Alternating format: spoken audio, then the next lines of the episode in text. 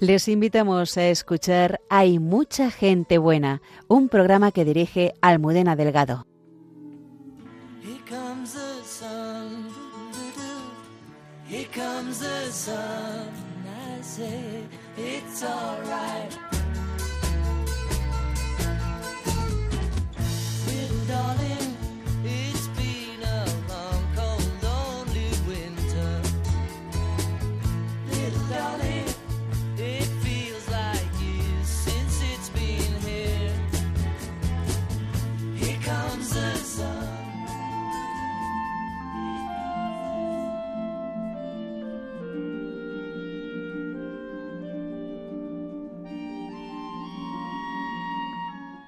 Detrás de una buena película siempre hay un gran guion.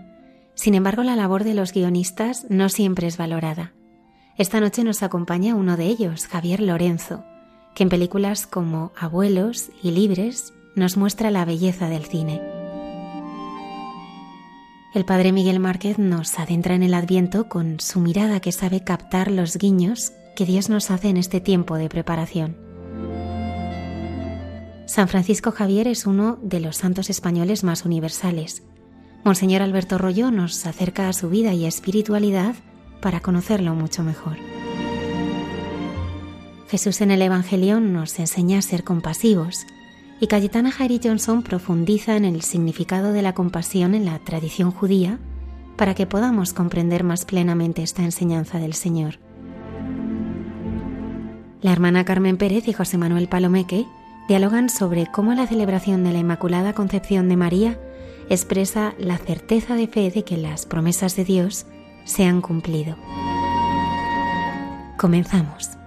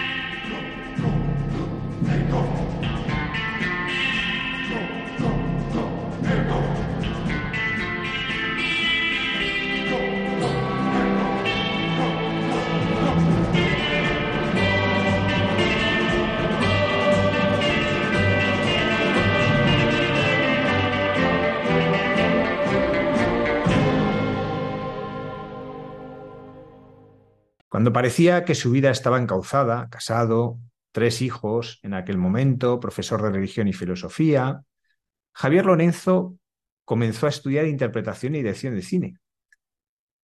Hoy, además de las muchas producciones en las que ha actuado, es el guionista de películas como Abuelos y Libres. En estos momentos, en Torrelodones, se puede ver su musical La Noche del 24. Esta noche lo tenemos con nosotros para hablar de esta vida volcada en la transmisión de la fe a través del arte, del cine y del teatro. Buenas noches, Javier. Hola, buenas noches. A ver, como un licenciado en Derecho y Teología, que en aquel momento tenías tu trabajo fijo, tres hijos, de repente te lanzas a empezar de cero a estudiar interpretación y dirección de cine y de teatro. Pues mira, em, yo desde siempre eh, me había gustado mucho el teatro, eh, desde el colegio, y en su momento con 18 años cuando me planteé qué carrera estudiar, pues me planteé hacer arte dramático, eh, pero no me atreví y me fui a lo seguro que era derecha. Pero bueno, seguí haciendo teatro, teatro amateur, y, y cuando ya estaba trabajando de profesor me pidieron pues montar un grupo de teatro con los chavales y entonces eh, aquello funcionó muy bien, yo disfrutaba mucho y algunos chavales eh, cuando llegaban a, los 18 y iban a empezar la carrera, hacían arte dramático. Y yo, y yo pensaba, joder, qué envidia, ¿no? Que si tuviera 18 años, lo volvería, o sea, haría lo mismo, Eh, hasta que un día pensé, bueno, ¿y qué más da? No tengo 18, pero, pero nunca es tarde para ser actor, ¿no?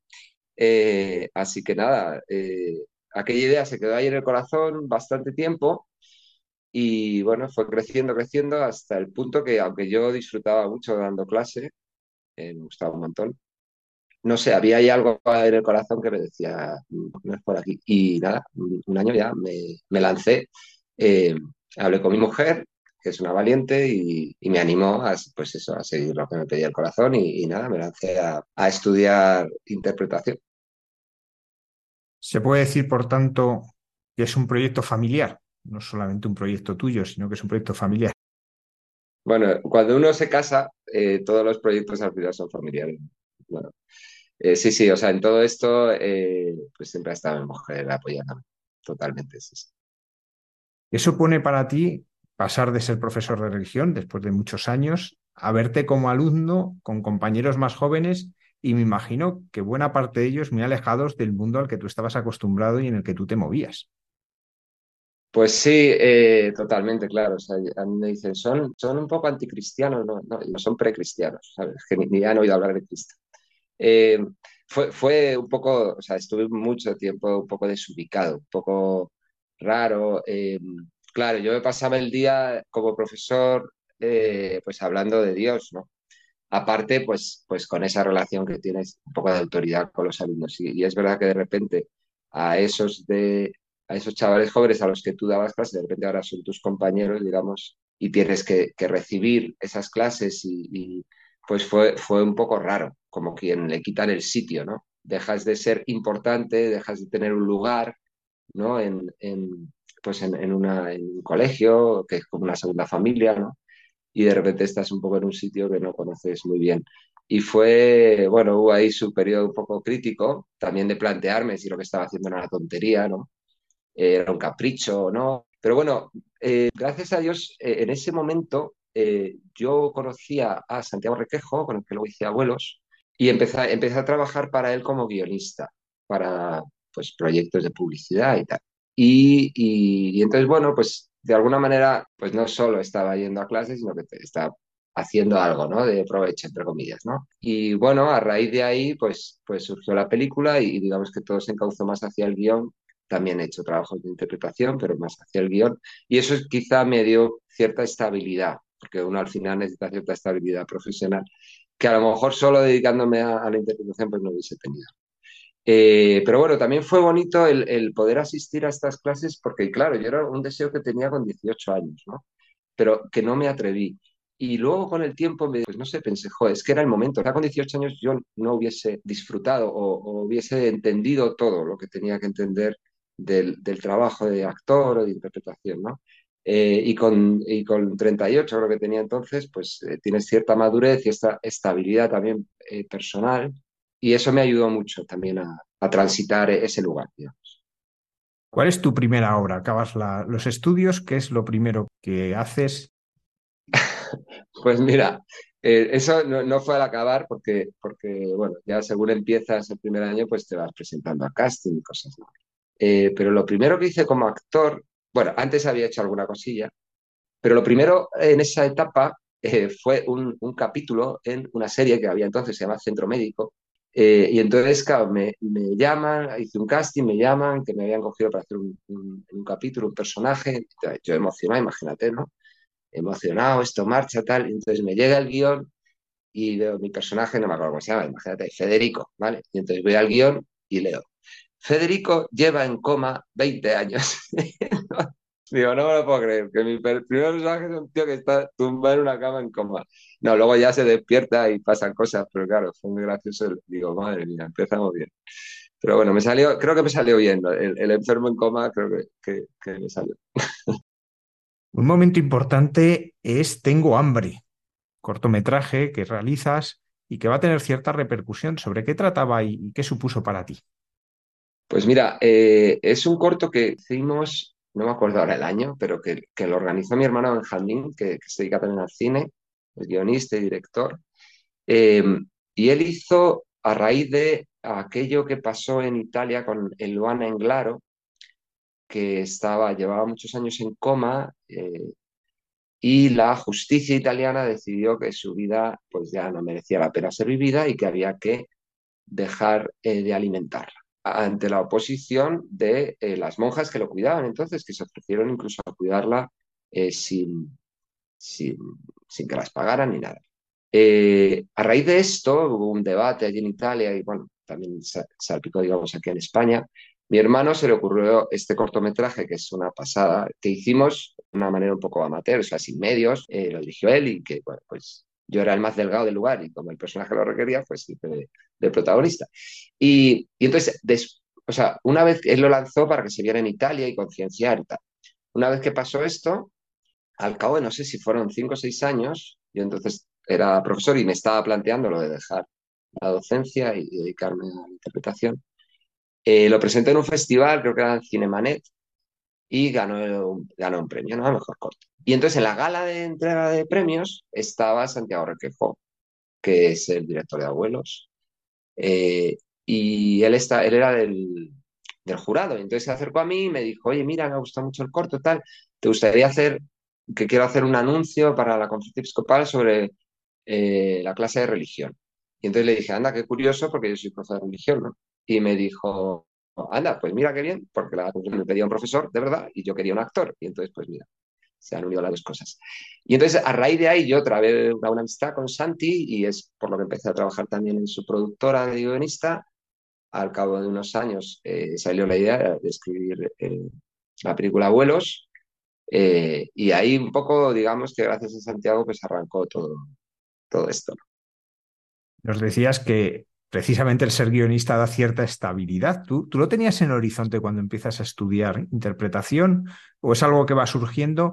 Pero creo que es importante que nos expliques también qué hace un guionista, porque creo que no es tan evidente para todo el mundo. Bueno, pues mira, yo en un principio quería ser actor, no, no guionista, pero es verdad que escribía en el colegio, me pedían a veces eh, obras de teatro para hacer con los chavales y, y como pues mira, surgió a raíz de, no, lo primero, pues las primeras que escribí fue esta obra de teatro de la noche del 24, que ahora estamos representando musical, eh, porque claro, yo tenía muchos alumnos y no encontraba obras de teatro con tanta gente, y luego eh, no encontraba obras de, teatro que hablaran de la Navidad o del nacimiento de Jesús. Y por eso me lancé a escribirla. Entonces, yo empecé a escribir cositas en el colegio, también pues me gusta la música, eh, tenía un grupo de música entonces, componía tal, y me gustan los musicales, entonces también empecé a hacer musicales tal. Pero era como algo, eh, como un hobby, digamos. Yo eh, cuando, cuando dejé la docencia era para ser actor. pero bueno, a raíz de, de, la relación con Santi, de cosas que vio que había hecho yo y que había escrito, pues, pues me contrató de guionista y digamos que ahí empecé a, a escribir ya profesionalmente, ¿no? Y lo cual me gusta mucho también, o sea, y, y, tener también varias opciones para trabajar. ¿Y qué hace un guionista? Bueno, un guionista de una película, y entiendo que todo el mundo sabe lo que hace, ¿no? Eh, sí que me han preguntado más, a raíz del documental Libres, eh, ¿qué hace un guionista de un documental? Porque yo recuerdo cuando se lo conté a mi madre, eh, dije, mira, voy a hacer el guion de un documental muy chulo sobre monjes de clausura, tal. Entonces me dijo mi madre, ¿pero cómo vas a hacer un guion de un documental? Dice, pero tú le dices a los monjes lo que tienen que decir. Digo, no, mamá, no, ¿cómo me voy a decir eso? Dice, pero entonces, ¿qué haces? Digo, mira, mamá, a mí me van a pagar por el guion. Y dice, ah, pues entonces muy bien.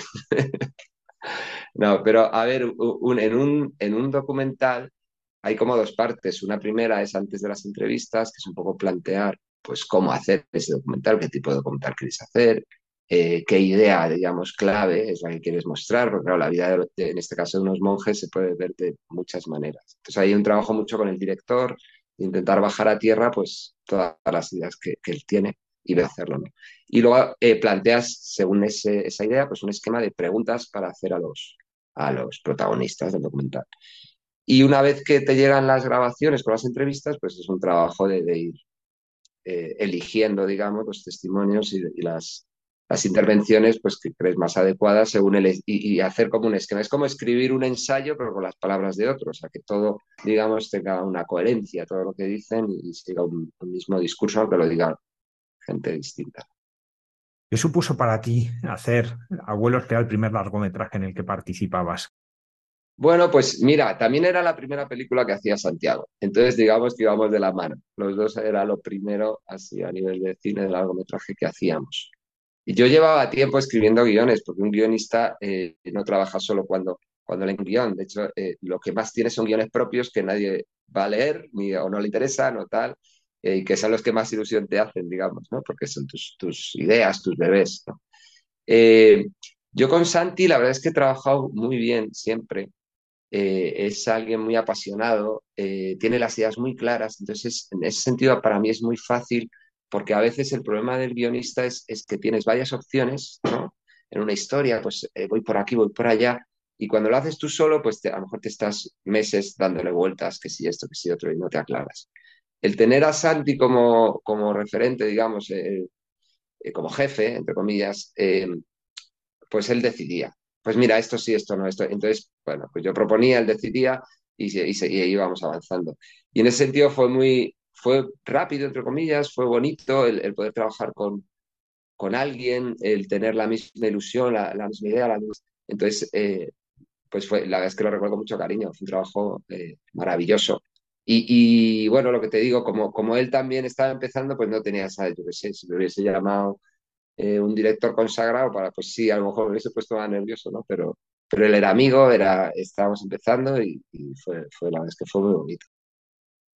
El documental libre ha tenido un gran éxito hasta el punto de ser el documental más visto en España en este año. ¿Cómo te embarcas en este proyecto?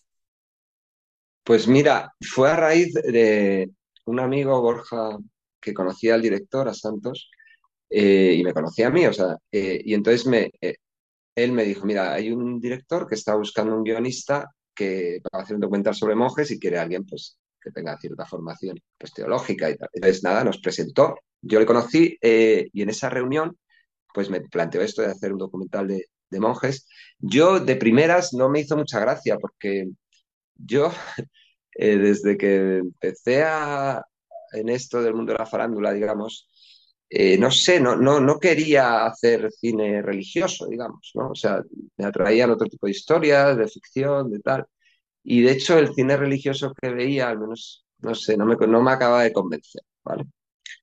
Eh, pero, curiosamente, las cosas de Dios, pues, él te va colocando lo que a él le da la gana, ¿no? Y entonces Luego, ah, pues han ido, a mí se me ha quitado un poco este prejuicio con el cine religioso y la verdad es que ha sido una experiencia muy bonita. Entonces, de primeras me dijo esto, vamos a hacer un documental sobre monjes de clausura. Cada a mí, pues pensé, y ahora, o sea, por un lado me parecía una, una vida maravillosa, ¿no? Como, eh, sí, porque es, desconocida, es como un mundo pues, que nadie conoce, ¿no? Que, que, que, puede tener su interés, ¿no? Más allá del mundo religioso. Pero por otro lado decía, pero ¿cómo abordamos esto para que la gente no se duerma en el cine? básicamente. Esta era mi, obsesión. Y, pero bueno, eh, y claro, yo decía, yo no sé si soy capaz de, plasmar esto en la pantalla, ¿no? Pero, bueno, en el guion. Pero Santos es que estaba apasionado con el proyecto. Entonces, pues de alguna manera te contagia, ¿no? Es que él lo tenía tan claro que esto iba a funcionar.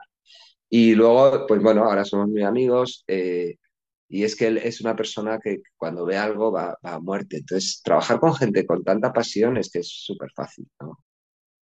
Como decías, no era tu planteamiento hacer cine religioso, pero es verdad que también eres parte de los que estáis haciendo que el cine sobre el hecho de la fe tenga una calidad que antes no la había, ciertamente, en muchos casos. Y, por eso había tanto prejuicio, porque a veces eran cosas muy amateur, cosas, bueno, pues que, no tenían esa calidad que tenía cualquier producción.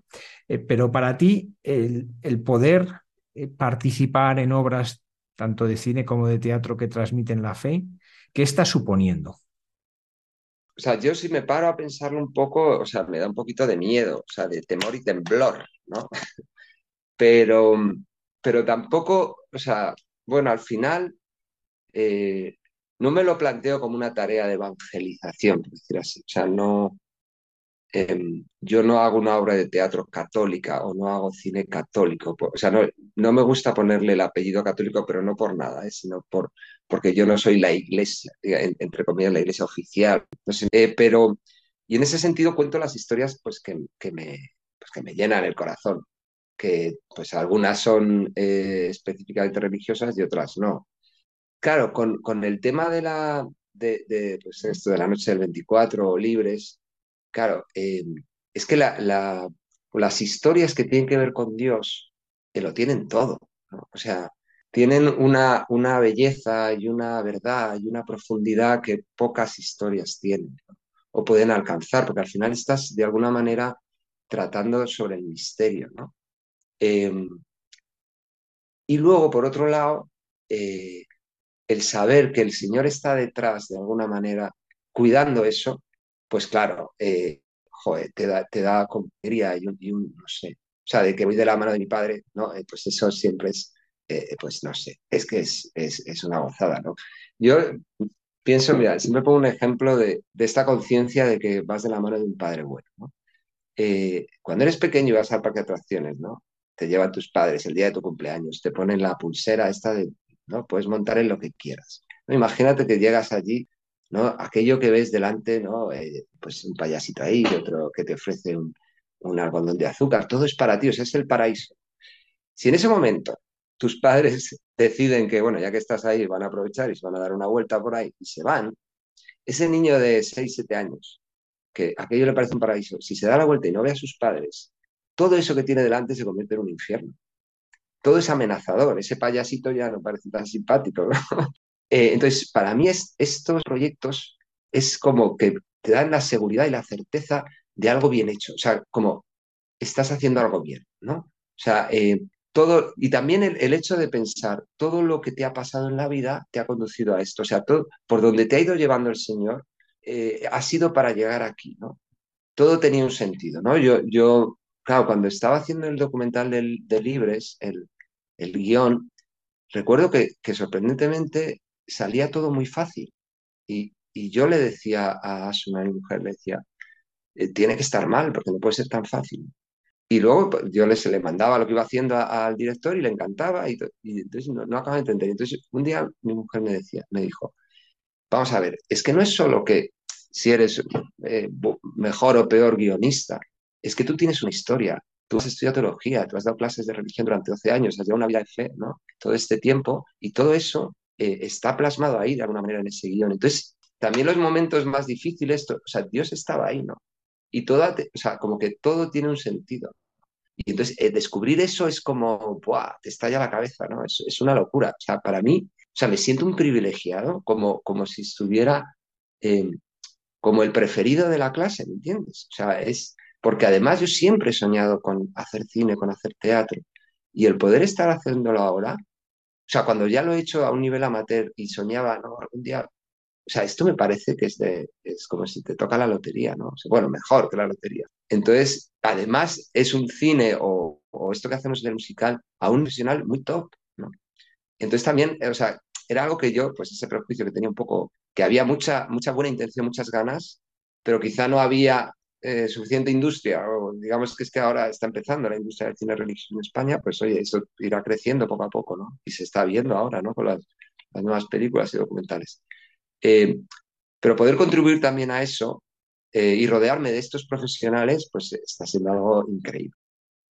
Oye, muchas películas navideñas, hay montones, pero casi ninguna habla del hecho que se celebra en la Navidad. Todas hablan de un espíritu navideño, ¿no? y en torno al espíritu navideño pues se cuentan historias. ¿Por qué sucede esto y cómo lo has querido cambiar o, darle una vuelta eh, con el musical La Noche del 24 que estáis realizando ahora? Mira, yo, yo soy muy fan ¿eh? de las pelis navideñas, aunque sean de Papá Noel o sean comedias románticas. O sea, siempre, o sea, yo estoy obsesionado con la Navidad en ese sentido porque tengo un montón de cosas escritas que ya saldrán algún día, ojalá tanto de guiones de cine, series de televisión, más obras de teatro, en fin. Soy un apasionado, pero porque mm, a veces los cristianos eh, parece que tenemos un poco de manía a, los adornos a que se, ¿no? se llenen las luces de, ¿no? que nos despistan del verdadero sentido. Y yo es que no lo veo así porque yo creo que detrás de todas esas eh, luces que se ponen en las ciudades, de todas esas cabalgatas de reyes donde no aparecen nada que tenga que ver con, la historia de Belén.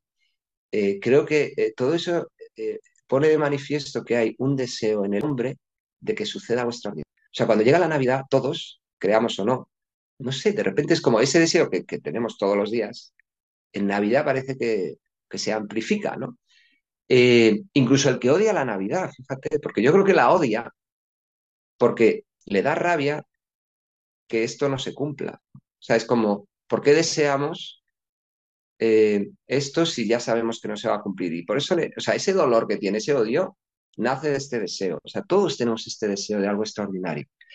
Y claro, eh, cuando te da, pues gracias a, la fe te das cuenta de que, de que esto ya ha sucedido, ¿no? Sucedió hace dos mil años y, sigue sucediendo hoy y te puede, y te puede pasar hoy. Eh, pues esto no, o sea, tienes que contarlo, ¿no? O sea, eh, es como, ¿no? Cuando, estás, yo creo 15, 16 años, conoces a una chica tal, te enamoras tal, y sabes que va a ir a tal sitio, es que vas allí, ¿no? Convences a tus amigos para ir allí, o sea, es que va a venir, ¿sabes? Es que va a venir. Pues esto es igual, es que va a venir, ¿no? O sea, el Señor vino y sigue viniendo cada Navidad. Y además, eh, es, el, es la historia más importante. O sea, hay millones de historias. Vamos al teatro, al cine, leemos libros para que nos cuenten historias, quedamos con amigos. Nos hay millones de historias, pero hay una que es la más importante, que es la única que ha partido el tiempo en dos. hay un antes y un después de este hecho. Eh, y nadie lo cuenta.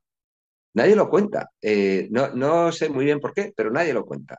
Te hablan del origen de la Navidad, salía el otro día un anuncio, no sé qué, la rebelión de los elfos, o el niño que inventó la Navidad, o no sé que son historias de ficción que están muy bien, pero dices, joder, y esta que es tan brutal y nadie la cuenta, te la creas o no, la consideres una realidad. Esta es una historia brutal, porque te habla de que lo que vence, que no es el poder, no es, eh, no es la violencia, que, es, eh, que es la pobreza, que es el amor, que es la sencillez. O sea, es una historia del, no sé, del pobre contra el poderoso, ¿no? Del, del amor frente al odio. O sea, eh, y hay un contexto, eh, o sea, no sé, yo, yo sueño, esto algún día lo haré, pero sueño de verdad, no solo con hacer un musical, sino con hacer un parque temático alrededor del musical sobre la Navidad y esta historia.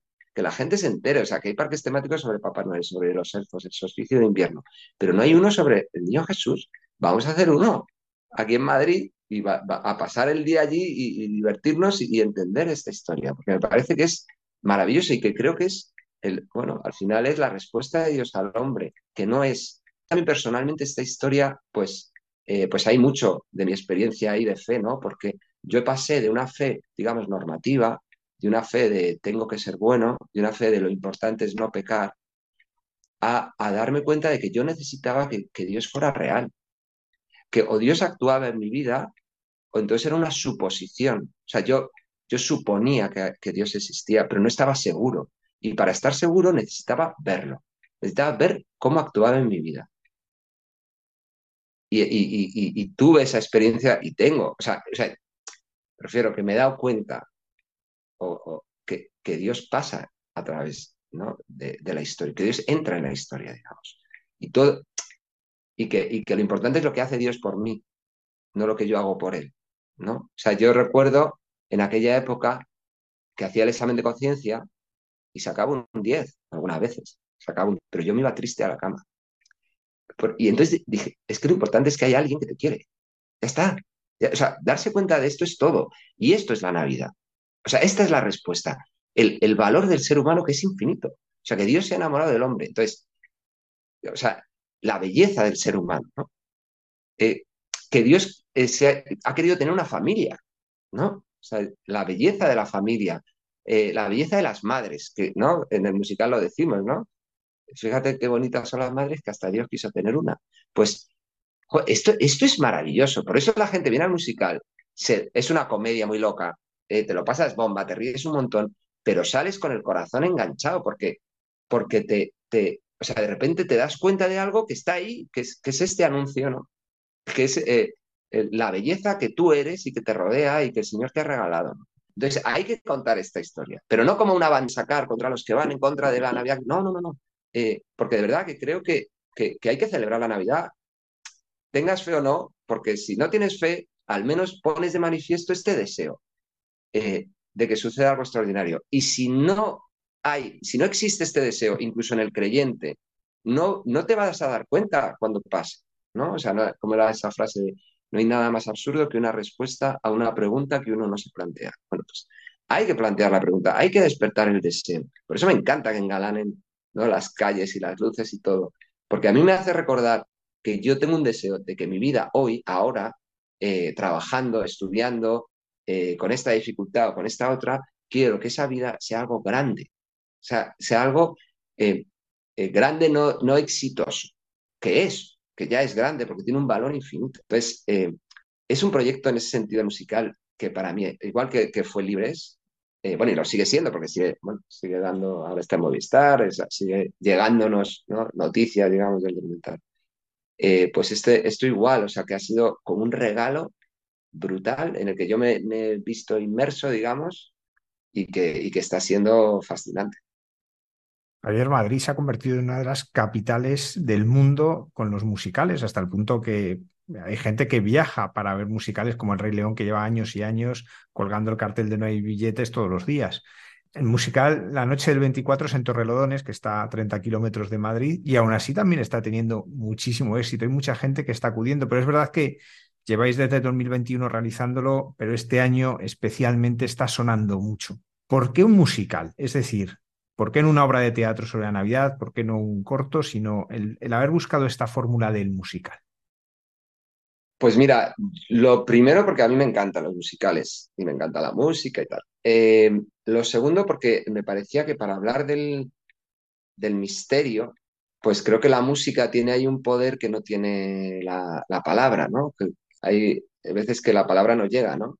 Eh, pero, pero sí llega la música, o sea, tiene ese poder transformador, digamos, que tiene la música y para, para hablar de, lo, del misterio, ¿no? De Dios. Eh, y luego hay un, hay tercer motivo más eh, comercial, entre comillas, que es que creo que, que, es un plan familiar para que vayan los padres con los hijos y creo que atrae más eh, un musical que una obra de teatro hoy en día. O sea.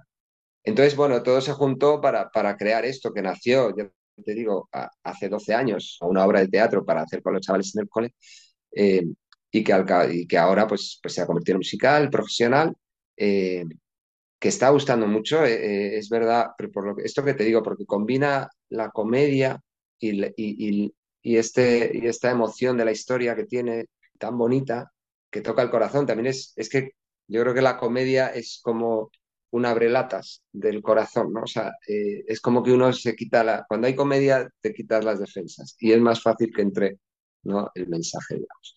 entonces la gente sabe muy conmovida, es, no hay un, musical, lo decías antes, ¿no? No, hay nada, bueno, ahora ha salido una película, me parece, pero a nivel de teatro musical no hay nada que hable del misterio de la Navidad. Entonces, en ese sentido, la gente, yo he notado que hay como una demanda, o sea, la gente quiere saber esta historia y quiere llevar a sus hijos a conocer esta historia. Y yo no sé por qué, a lo mejor es que nos esperan al estar allí en Torrelodones, tal, nos esperan un musical de, este, estas dimensiones, ¿no? Eh, y entonces salen eh, realmente transformados. O sea, la gente sabe, o sea, yo salen llorando, me abrazan, o sea, hay gente que sale muy tocada. Eh, es verdad, los niños se lo pasan muy bien, pero a los que les toca de verdad es, a los adultos. Y lo de Torrolodones, mira, eh, te digo una cosa, ¿yo podía haberlo hecho en la Gran Vía? Sí, pero Jesús no nació en la capital, nació en un pueblecito al lado, entonces nos hemos ido pues igual. Torrelodones es el nuevo Belén, ¿vale? Para... no, y, y, pues eh, mira, ahora está ahí, pero vete a saber, algún día yo sueño con esto del parque temático, eh, eh, que creo que podría ser perfectamente. Eh, pero bueno, Dios dirá, o sea, esto lo está llevando él, la verdad, y lo está haciendo muy bien, así que yo obedezco, escucho y obedezco.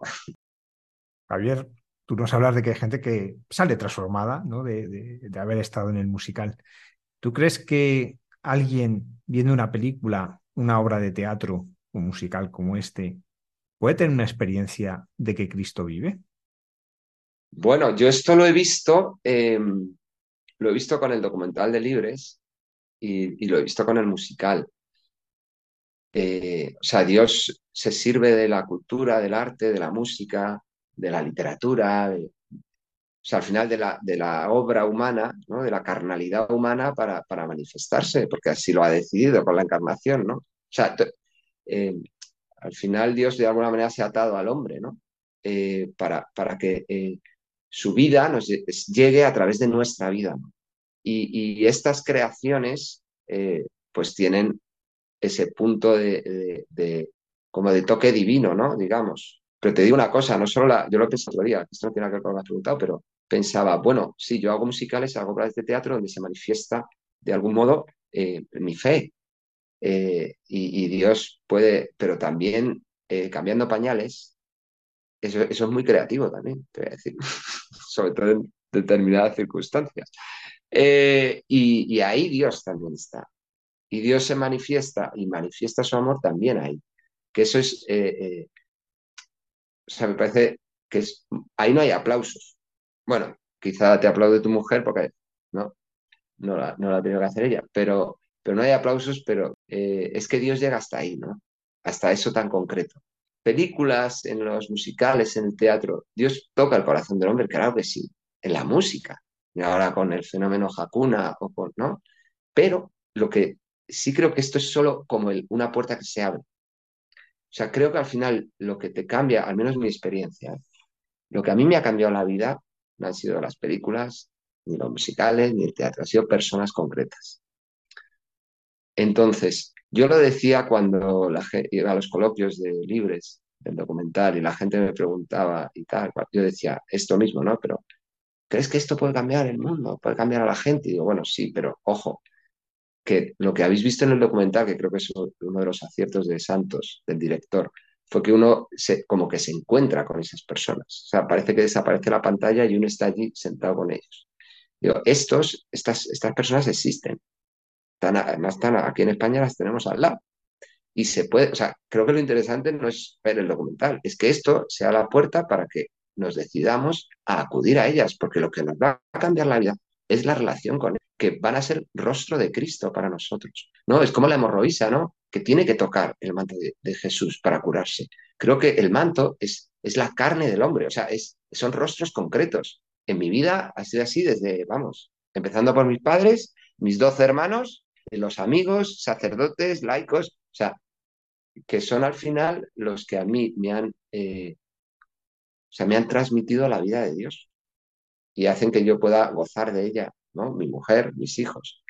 Eh, pero claro que sí, eso no quita que eh, las películas, el teatro, la cultura en general, la música, que está hecha por personas, transmitan también este poder salvífico de Dios. O sea, no sé, yo creo que Dios es muy listo y se sirve de lo que sea, ¿no? Para llegar al hombre.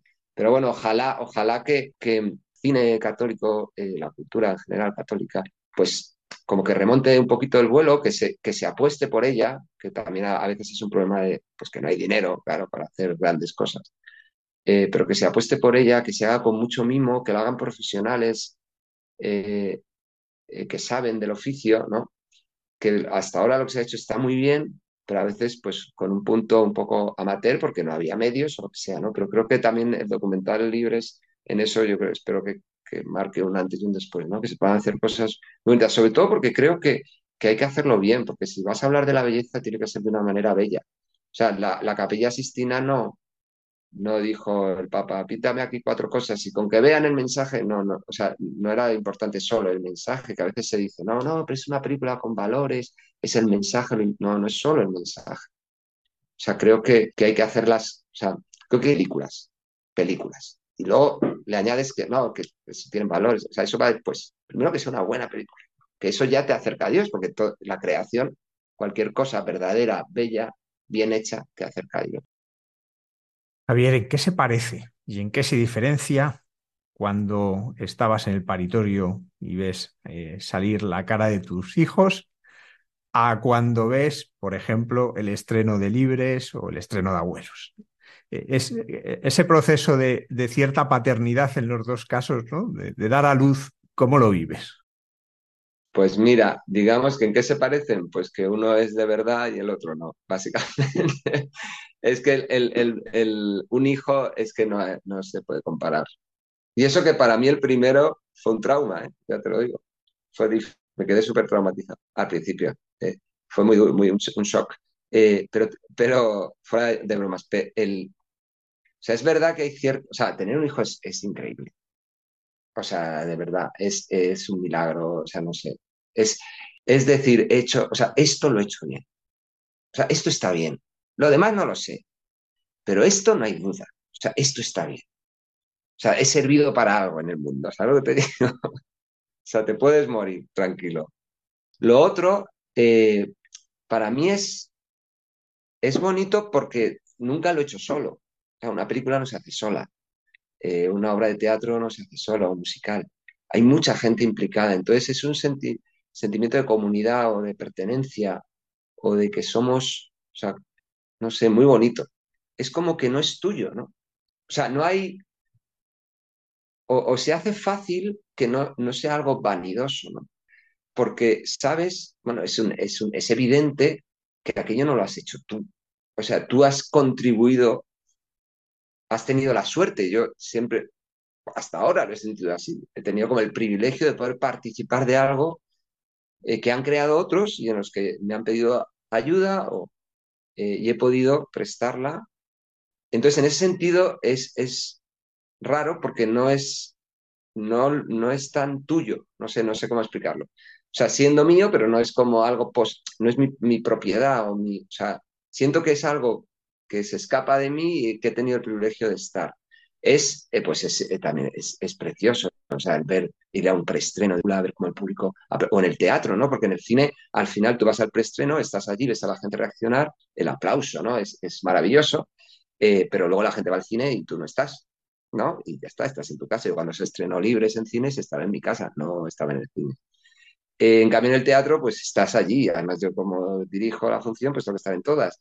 Y claro, ahí ves el aplauso, eso es muy satisfactorio.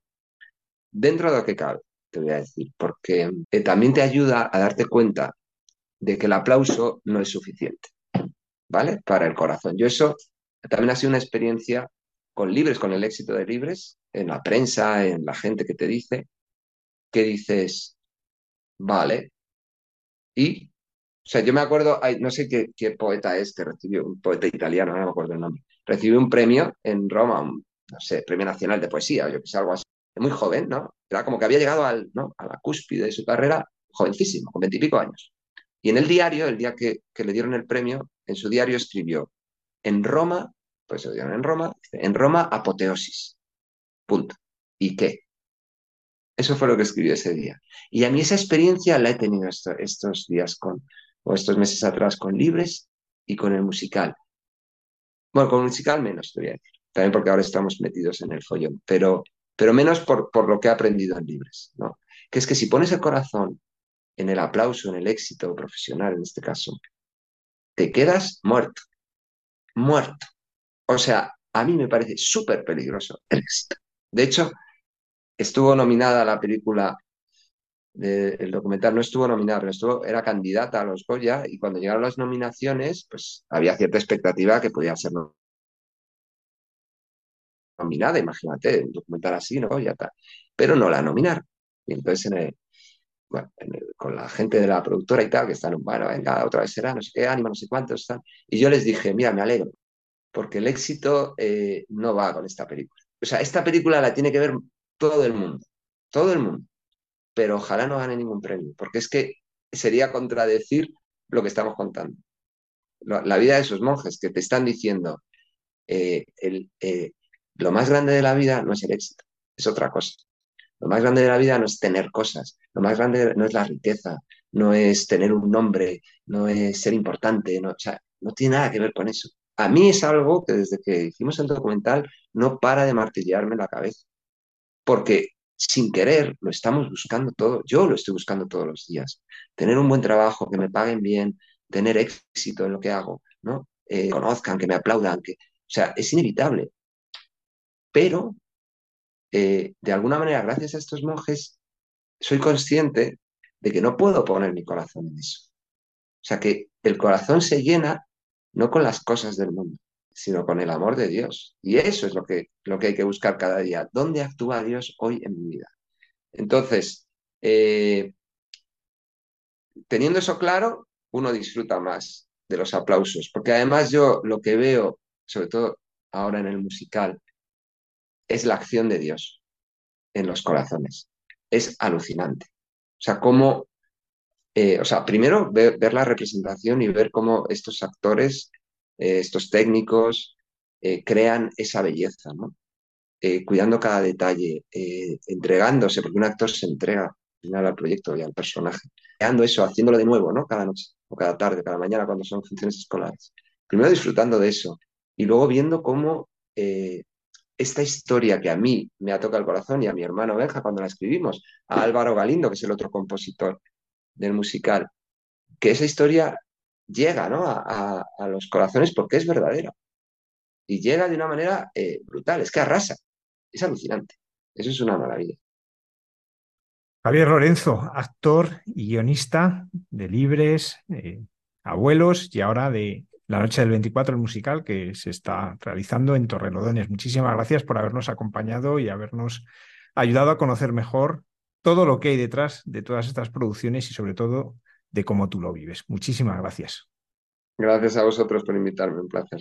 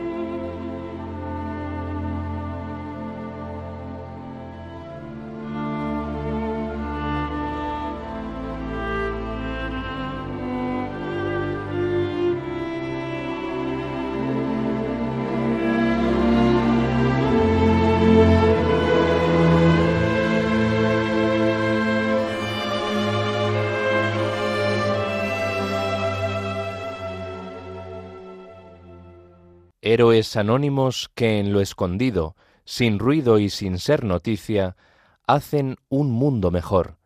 Escuchas Hay mucha gente buena en Radio María.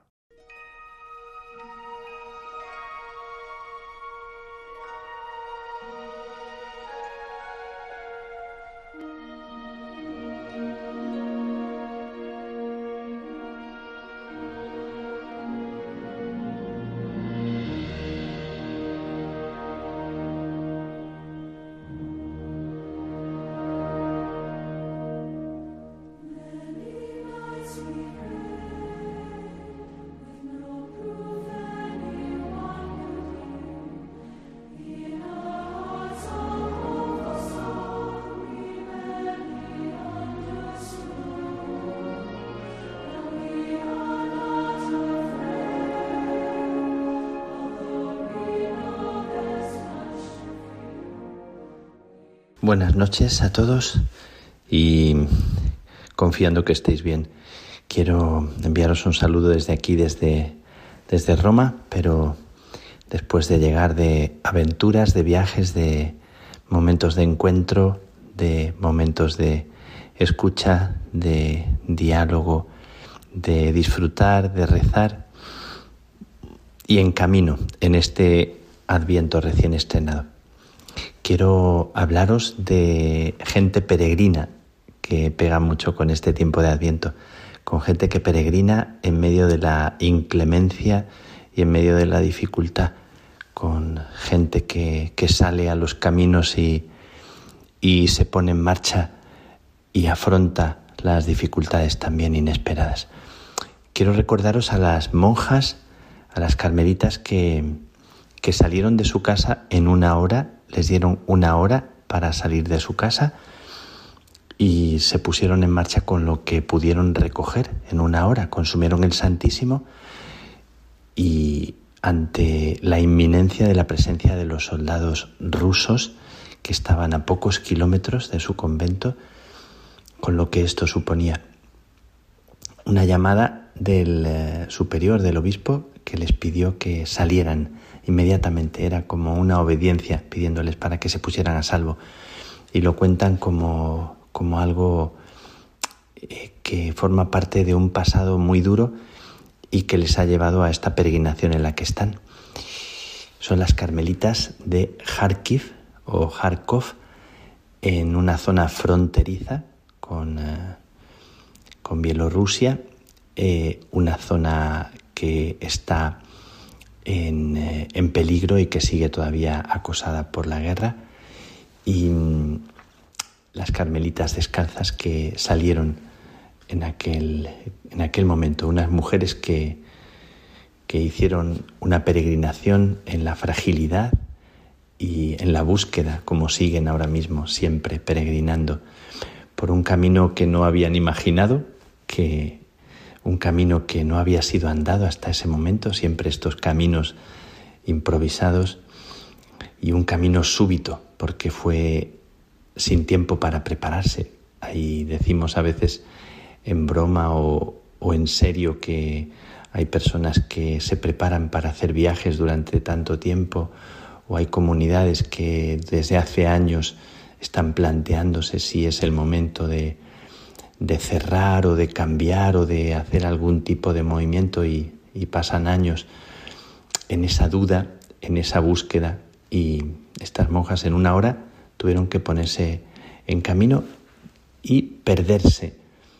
Esto la comparación con el tiempo del Adviento, que es tiempo de peregrinación y con lo que está pasando en nuestro mundo perderse, y de hecho se perdieron en el camino, fueron momentos de tensión, de angustia, eh, se volvieron a reencontrar después de horas porque el camino las dispersó, esquivando los lugares de peligro. Iban ligeras de equipaje y con el corazón triste por la partida y con el temor, pero iban ligeras de equipaje por la necesidad, no porque hubieran elegido ir con poco equipaje. Cuando nos dan nos dan muchas maletas, nos llevamos todo lo que queremos necesitar y sin embargo, qué poquísimo necesitamos para, salir al camino cuando las emergencias eh, nos, nos ponen ante determinadas situaciones límite y cuando hay algo que nos pone en la urgencia salimos corriendo incluso en pijama o como sea. Como recuerdo cuando en Siria en el terremoto las familias y la gente salió en pijama, descalzos a la calle bueno, pues porque no tienes tiempo a, otra cosa. Estamos en estos primeros días de diciembre, que son días muy, muy especiales de frío, aquí donde estamos, tal vez en otras partes donde escuchen esta, esta grabación o estas palabras mías, porque yo acabo de pasar por África y por Filipinas, donde hacía un calor terrible. Y ahora estamos aquí, hemos pasado y he pasado por Bielorrusia, por, por Polonia, donde hacía un frío terrible. Primeros días de diciembre, también recordando algunos peregrinos que son para mí muy queridos, como Carlos de Foucault eh, o San Francisco Javier. Em, en estos días en que recordamos a estos personajes que fueron gente en camino, Carlos de Foucault, el 1 de diciembre eh, del año 1916 fue cuando muere allá en, en y muere de un disparo, muere solo por tierra, un hombre que peregrinó tanto que llegó hasta el último lugar y que, y que supo que iba a morir así, por alguna razón, por alguna sabiduría y por alguna eh, palabra que el Señor le regalaría. Y Francisco Javier, que fue un hombre peregrino, también celebramos el día 3 de diciembre, se puso en camino y en la isla de Sancián fue donde terminó sus días a punto de llegar a China y también un hombre peregrino que fue hasta el extremo del mundo con el fuego en el corazón. Eh, bueno, pues en los primeros días de diciembre, el 4 de diciembre es cuando a Juan de la Cruz lo apresan y lo llevan a Toledo. En los primeros días de diciembre, de, suponemos de un tiempo frío, con los ojos vendados, llega a Toledo para vivir aquella aventura suya de, de los nueve meses hasta agosto del año 1577 hasta el 1578. Siempre me sobrecoge. Y esto fue en los primeros días de diciembre. Esto y otras cosas que podríamos recordar. Hace frío en la vida de, estos personajes, hace frío y sin embargo el corazón está caliente, está encendido. Pero estos días hace frío, hace mucho frío y pensamos en la gente que pasa frío también. No solo el frío material, sino el frío del alma, del corazón, el frío de la soledad. Pero estos días hace frío y ha nevado mucho donde estoy. He pasado desde Bielorrusia a Polonia con carreteras nevadas y después en Polonia ha nevado y ha seguido nevando y se nos ha cubierto el coche de nieve y decíamos bromeando que casi no lo encontramos, no sabíamos dónde estaba, en plan broma, pero estaba cubierto de nieve. Eh, hemos llegado a menos 11 grados, cuánto frío, pero también me gustaba decir que con todo ese frío, eh, en algunos lugares sí que lo hacía también por dentro de las casas, pero, pero sobre todo el calor de la gente, la cercanía de las personas encontradas y la sensación que yo tenía es que el frío no se sentía. Es que después de pasar por esos lugares no tengo la impresión de, del frío. Eh, entonces es como que, todo lo vivido me deja como un rastro de llama dentro y pienso cuánto más dura es la soledad y, la ausencia del cariño que, el frío físico, que, que, también es tan duro, tan, tan terrible. Y llego allí, en un lugar frío y nevado, nevadísimo, que es Chestokova, un lugar donde está la Virgen Morena, que tiene la cara rasgada con dos surcos, con dos heridas, que siempre nos trae a la memoria al Papa Juan Pablo II, San Juan Pablo II, Papa peregrino, un Papa grande con el que yo crecí siempre. Y me despierto tempranito en la mañana, salgo corriendo, eh, pisando la nieve para llegar a la, a la Basílica de Chestokova, para llegar a las seis, porque a las seis abren la puerta con el himno, el himno, un himno precioso, mientras se va levantando la puertecita hasta que aparece el icono de la Virgen de Chestokova. Qué emocionante. Yo, aunque corrí mucho, llegué justo al momento en que estaba la puertecita mostrando la cara de la Virgen. Pues llego de noche, en medio de esas calles llenas de, nieve, eh, a una ceremonia emocionante donde eh, me pongo delante de la Virgen con tantísima gente allí, ya estaban desde hace rato allí de rodillas, emocionados, sobrecogidos, y empieza, empieza la misa a esa hora con la Virgen recién descubierta. Luego a las nueve de la noche la vuelven a cerrar. Em, entonces me, me acurruco allí delante de ese lugar con toda esa gente desconocida y trato de asomarme para ver el rostro de la Virgen Morena que, que me mira y le pongo la vida en sus manos, la mía y la vuestra, la de los que estáis escuchando esto en este, en este momento. Mientras las carmelitas descalzas, que viven aquí desde hace dos años, aquí en Chestokova, en un lugar que les han dejado con tanta amabilidad, rezan en silencio. Me sobrecoge siempre esta oración silenciosa de la gente que, que parece que no hace nada y lo hace todo y sostiene el mundo. Y volvemos otra vez a, al discernimiento, porque estoy con las carmelitas para, para compartir con ellas, para después de estos dos años, después de salir en una hora, plantear si ha llegado el momento, fijaos lo que se están planteando, si ha llegado el momento de volver otra vez al territorio donde está la guerra.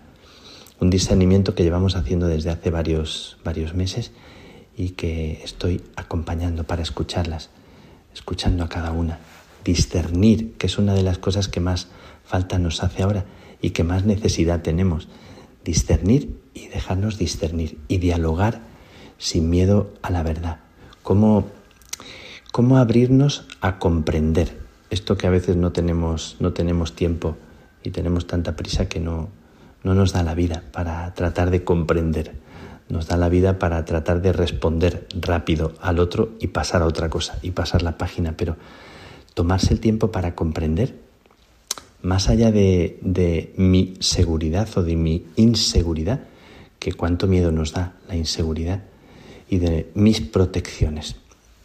¿Cuánto se habla hoy de la zona de confort? Salir de la zona de confort suena ya como una frase tan, tan hecha, ¿no? Pero para una persona que peregrina o que tiene el corazón encendido no hay zona de confort. Su zona de confort es salir, es ponerse en camino, es buscar lo que ama, como la esposa del cantar de los cantares.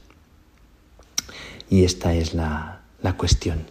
Volver, volver ahora, volver a aquel lugar, a la zona de la guerra, donde los paisanos, donde la gente de aquel lugar eh, están en la incertidumbre, donde caen todavía alguna bomba, salieron, salieron unos dos millones de personas, han vuelto a Kharkiv como un millón y medio de personas y, y también las personas vecinas, amigas también. Algunos desean que las monjas vuelvan, otros dicen que no es el momento, pero este es el discernimiento. Cada una de las hermanas se expresa con libertad, una libertad no encadenada, una libertad que pone delante los miedos, los interrogantes, que pone delante también el temblor, las inquietudes, las muchas preguntas, muchas preguntas, tantas y la mayoría sin respuesta. Em, ahora no tenemos una hora para pensar en volver, ahora tenemos algunos meses. Y entonces lo que sucede es que, que las preguntas se agolpan y también la, necesidad de, tener alguna seguridad más, porque no es una hora solo. Eh, ahora no, no es una obediencia súbita, hay una obediencia paciente y una obediencia en la que tenemos que dialogar. ¿Cómo escuchar por dentro lo que ahora se nos está pidiendo, lo que ahora se les está pidiendo? ¿Cómo se escucha por dentro y se discierne? Me decía una, una hermana hace poquitos días, no veo nada, estoy en oscuridad, necesito ver, tengo que tomar una decisión, pero no sé qué decisión tomar. ¿Cómo hacer? Bueno, tantas veces en la vida que nos vemos en esa circunstancia, ¿verdad? Seguro que tú que me estás escuchando, ¿y a quién pedir consejo? Yo a veces digo en plan de broma que la Virgen María, cuando se le presentó el ángel, no tenía su director espiritual al lado. Y tuvo que decir, pues me fío, Señor, siento que me fío y te digo que sí, pero no sé a qué como decía Chiquitunga. Y cuánto necesitamos dejarnos acompañar, aceptar ser conducidos, ser sostenidos, ahondar en el sentido de este momento, que no lo descubrimos por nosotros mismos. Yo esto lo repito, te lo digo a ti que me estás escuchando, que puede ser una persona sabia, muy leída, muy instruida. Nunca una persona se da la verdad a sí misma. Tú te das parte de verdad, pero necesitas ser humilde y escucharte en la escucha del otro. ¿Cómo se vive este momento delante de Dios y en verdad? ¿Cómo se vive en verdad, sin engañarse? ¿Cuántas veces nos engañamos a nosotros mismos? Bueno, pues este ha sido mi camino con mis hermanas tan queridas de Kharkiv. Eh, y esto que os planteo con tanta seriedad, que fue tan serio y tan bonito, hablar, discutir, plantear pensamientos diversos, permitirse discrepar, eh, tener pensamientos en los que creemos que lo más acertado es una cosa y otras creen que es otra cosa, terminó de una forma muy, muy seria, en una batalla campal de bolas de nieve. Bueno, terminó muy teresiano eh, y que le dio a la seriedad de este momento y de esto que os he contado, pues el sentido de una auténtica fiesta teresiana. Em, y nos fuimos y nos despedimos con una sonrisa en los labios en la boca y las manos congeladas, por cierto, que se le olvida a uno que tirar bolas de nieve te deja las manos con un dolor terrible. Y se acercaban las monjas con, con algunas servilletas y con una toalla para secarnos las manos. Qué entrañables. Bueno, pues le pido al Señor que, que nos ayude a, bueno, a eso, a jugar en la nieve y a discernir, a hacer verdad juntos. Y os pido una oración por mis hermanas. Que el Señor os bendiga, que el Señor nos bendiga, que nos haga ser caminantes peregrinos en medio de la incertidumbre, con el corazón confiado en este adviento con María, con José, con la vida en las entrañas, la vida que está por nacer en cada uno. Que el Señor os bendiga, que el Señor te bendiga siempre. Feliz noche, feliz día.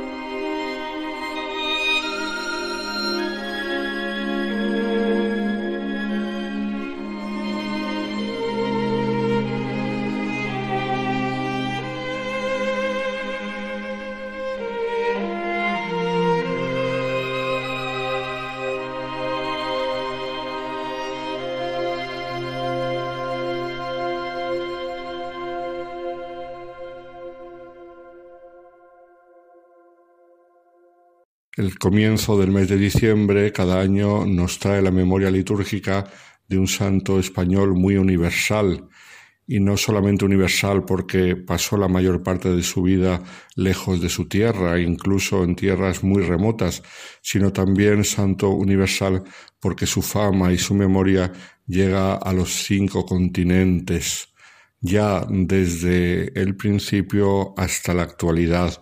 No en vano, en 1748 fue nombrado patrono de todas las tierras al este del Cabo de Buena Esperanza. En 1904 fue nombrado por San Pío X patrono de la obra de la propagación de la fe, Propaganda Fide. En 1927 el Papa Pío XI le nombró patrono de las misiones junto a Santa Teresita del Niño Jesús.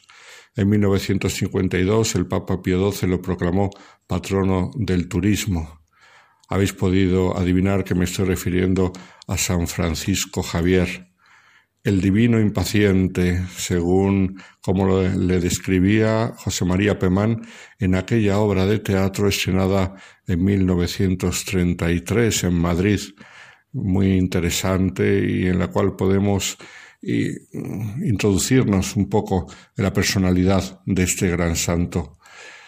Divino impaciente porque se había tomado en serio aquello que dijo San Pablo, que el amor de Cristo nos surge, nos empuja, no nos permite que nos quedemos parados o, como dice el Papa Francisco, apoltronados. El Papa Francisco que tanta devoción le tiene a su hermano de comunidad, San Francisco Javier, siendo los dos jesuitas, y que además recientemente ha revelado que mm, hace años siendo joven quiso ir también misionero a una de las tierras evangelizadas por San Francisco Javier, esto es a Japón, y así se lo pidió al propósito general de la compañía, al padre Arrupe, el cual conocía bien Japón porque había estado allí cuando los bombardeos de Hiroshima y Nagasaki y el padre Arrupe le dijo que no. Quién sabe si en aquel entonces el padre Arrupe intuyó que llegaría lejos aquel joven jesuita argentino,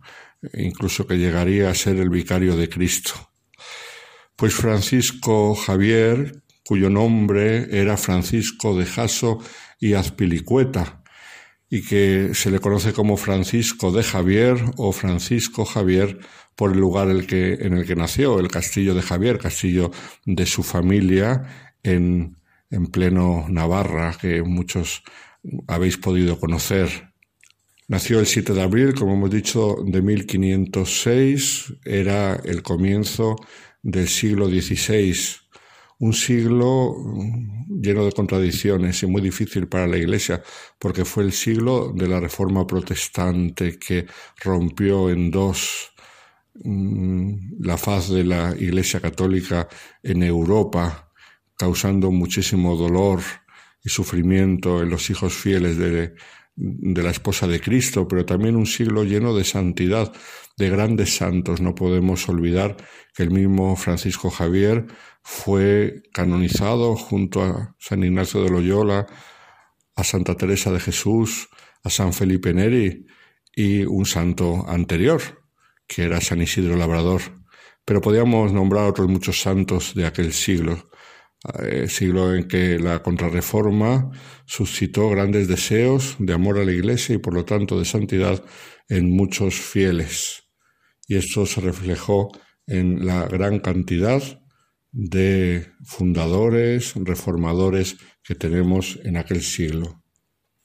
Era hijo de Juan de Jaso, que en aquel entonces el presidente del Real Consejo del Rey de Navarra, que era Juan III de Albret, y su madre era María de Azpilicueta, familiar del famoso Martín de Azpilicueta, canonista, el llamado doctor Navarrus, porque es una de las grandes figuras de la historia del pensamiento navarro, que fue catedrático en Francia y después durante muchos años en la Universidad de Salamanca. Cuando tenía diez años murió su padre y entonces él no le pudo conocer mucho, pero sí que conoció y vivió el ambiente familiar a través de sus hermanos. Él era el más pequeño de cinco hermanos y sus hermanos mayores heredaron eh, los deseos de mantener el linaje de la familia y de defender al rey de Navarra. Estamos en tiempos en los cuales pertenecía el rey de Navarra a la influencia francesa, pero ocurrió que unos años después el rey Fernando el Católico quiso anexionar Navarra para lograr la unidad de España, que consiguió al final de su vida, y eso provocó grandes guerras en Navarra, luchas mm, entre los partidarios de los franceses, como era el caso de la familia de Francisco Javier, y los partidarios del rey español. Aquí se cumple un poco lo que dijo la gran contemporánea de San Francisco Javier, que fue Teresa de Jesús. Ella se pregunta, ¿cuándo nos convenceremos que los reinos de este mundo están hechos con palos de romero seco y sus honras son postizas? Pues así como los palos de romero seco se rompen con gran facilidad, así también se rompió el reino de Navarra, que quedó dividido en la parte de la Baja Navarra, curiosamente que es la parte norte, por encima del Pirineo, bajo la influencia francesa, y la parte de la Alta Navarra, esto es la parte baja del Pirineo, que quedó bajo la influencia española. Y la familia de Francisco Javier en algunos momentos obtenía el favor del gobernante de turno y en otros momentos lo perdió con aquella facilidad con que se pierde el favor de los gobernantes cuando uno está metido en política. Pero no fue el caso de Francisco Javier, que no siguió la carrera guerrera de sus hermanos, sino que en 1924 tomó la determinación de ir a estudiar a París para mantener la honra de la familia, pero desde otro punto de vista, estudiando las leyes en la Sorbona. Y ocurrió que cuando él estaba allí estudiando, en 1928 fue a París a estudiar otro español, Íñigo de Loyola, que también había luchado en estas guerras por el reino de Navarra, pero curiosamente había luchado en el bando contrario y había sido herido en el cerco de Pamplona, pero luchando a favor del rey castellano. Y entonces coincidieron en la Universidad de la Sorbona y al principio Francisco Javier no se llevó una impresión demasiado positiva de Íñigo de Loyola. En primer lugar, porque mm, había luchado con el bando contrario y entonces enseguida supo que no era de aquellos aliados de su familia, sino todo lo contrario, aliado del enemigo aunque había renunciado a las armas, como hemos dicho, después de ser herido en una batalla en Pamplona. Por otro lado, Ignacio de Loyola no tenía una apariencia demasiado atractiva, llegaba ya mayor a París, no era muy agraciado físicamente, aunque los pintores intentan disimularlo, pero en realidad hay poco que disimular. Y además venía cojeando de la batalla de Pamplona, con lo cual el hombre de apariencia no era una cosa así demasiado impresionante. Por otro lado, venía con una fama un poco dudosa, porque se sabía que había estado preso en la cárcel de la Inquisición en Alcalá de Henares, por ser seglar que se dedicaba a predicar la palabra de Dios y eso era bastante sospechoso en aquella época de todos los problemas con los protestantes. El caso es que al principio no le impresionó mucho su figura a Francisco Javier y sin embargo poco a poco el Señor hizo su labor porque Ignacio Loyola venía hablando de la palabra de Dios y quería reunir un grupo de discípulos que siguiesen la labor que él ya estaba haciendo. Y de hecho, como muy bien nos cuenta José María Pemán en, la obra de teatro del Divino Impaciente, Ignacio intentó convencer en varias ocasiones a Francisco Javier que se resistía, Se resistía porque tenía aspiraciones a una carrera política diferente, se resistía porque venía de una familia de dinero, aunque con estos vaivenes de la fortuna política llegó a pasar necesidad de dinero cuando estaba allí en París. Se resistía pues porque le costaba renunciar a los proyectos que tenía. Y como bien escribe José María Pemán, le insistía Íñigo diciéndolo, diciéndole aquello que dijo el Señor en el Evangelio, de que le sirve al hombre ganar el mundo entero si pierde su alma. Y esto poco a poco fue haciendo mella en Francisco hasta que al final se rindió. Fue el Señor el que le movió el corazón, por supuesto, para que se rindiese a la palabra de Dios. Y entonces ocurrió que mm, se juntó, él era mm, amigo y, y, espiritualmente tenía gran confidencia con Pedro Fabre, que era el que le había presentado a Íñigo de Loyola. Entonces, junto con Pedro Fabre y otros compañeros, empezaron lo que fue el primer núcleo de la Compañía de Jesús. De hecho, el 15 de agosto de 1534, una vez finalizados los estudios, allí mismo en París, a las faldas de Montmartre, un poquito más abajo de donde hoy en día está el santuario del Sagrado Corazón de Jesús, en una pequeña capilla juraron los votos de castidad, pobreza y obediencia, y de obediencia de modo especial al romano pontífice.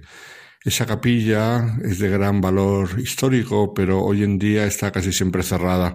Si vais a París y la queréis visitar, probablemente os sea muy difícil conseguirlo porque hay que pedir la llave a alguien que la tiene y entonces es todo un lío.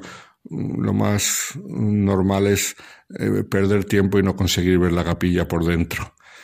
Mm, eso nos pasó a nosotros recientemente, a un grupo de sacerdotes, pero merece la pena acudir a aquel lugar, ya que allí comenzó una de las instituciones más importantes de la historia de la Iglesia, la Compañía de Jesús. En 1537 viajó con Ignacio de Loyola, que ya para entonces firmaba Ignacio en vez de Íñigo, latinizando su nombre porque el nombre original vasco era difícil de entender en otros lugares, y allí en Roma visitaron al Papa Paulo III para pedirle su bendición, porque querían emprender el viaje a Tierra Santa, lo cual no pudieron hacer porque se había establecido una guerra entre Venecia y Turquía y se tuvieron que quedar sin ir a Tierra Santa. Tenía que pasar mucho tiempo hasta que San Ignacio pudiese ir.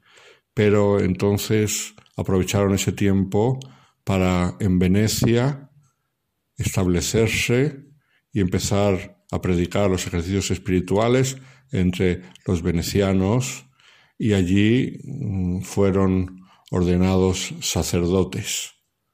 Y ocurrió que el rey de Portugal había pedido al Papa unos misioneros para aquellas tierras de las colonias portuguesas y el Papa le transmitió la idea a Íñigo de Loyola, el cual, como en su carisma y en sus votos de modo especial habían prometido ayudar al Santo Padre en las misiones que él les encomendase, decidió que alguno de los estos primeros jesuitas acudiesen a la respuesta de la petición del rey de Portugal, para lo cual envió, entre otros, en un pequeño grupito, a Francisco Javier. Francisco Javier, camino de Lisboa, pasó por Azpeitia a visitar a la familia de Íñigo de Loyola y a llevarle unas cartas. Y ya en Lisboa estuvo durante varios meses preparándose para el salto a las misiones.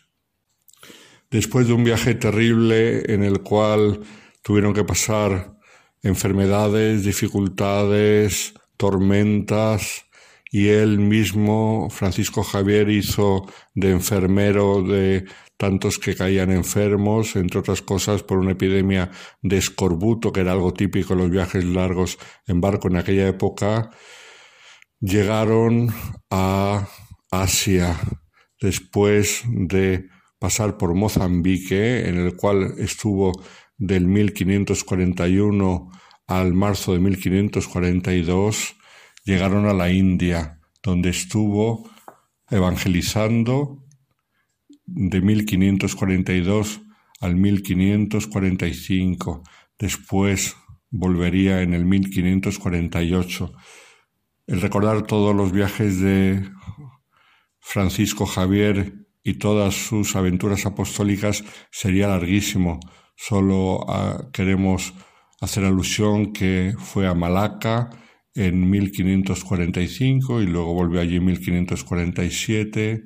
Después fue a Cantón en 1549, estuvo en Japón de 1549 a 1551 y en todos estos lugares evangelizó siguiendo en primer lugar lo que era la presencia de los portugueses, pero después también adentrándose en lugares nuevos, lugares donde la fe no era conocida, y en todos estos lugares dejó una huella de gran santidad, dejó grandísimo número de cristianos y dejó además unas cartas bien hermosas, unas cartas que él enviaba a sus hermanos jesuitas en Europa y sobre todo a San Ignacio de Loyola, con el cual mantuvo siempre un grandísimo cariño, una amistad que a pesar de la distancia nunca se apagó. De hecho, cuando Ignacio de Loyola murió, se descubrió que llevaba colgado mm, de su cuello y dentro del hábito, en, en el pecho, una bolsita de cuero con trozos de las cartas que le mandaba Francisco Javier desde las misiones. Tal era el cariño que le tenía a su amigo Francisco. Y son famosas estas cartas, entre ellas por las invitaciones que hacían a la misión.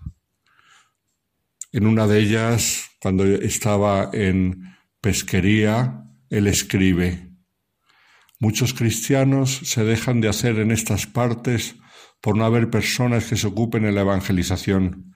Muchas veces me mueven pensamientos de ir a esas universidades dando voces como hombre que tiene perdido el juicio, y principalmente a la Universidad de París, diciendo en la Sorbona a los que tienen más letras que voluntad para disponerse a fructificar con ellas, cuántas almas dejan de ir a la gloria y van al infierno por negligencia de ellos.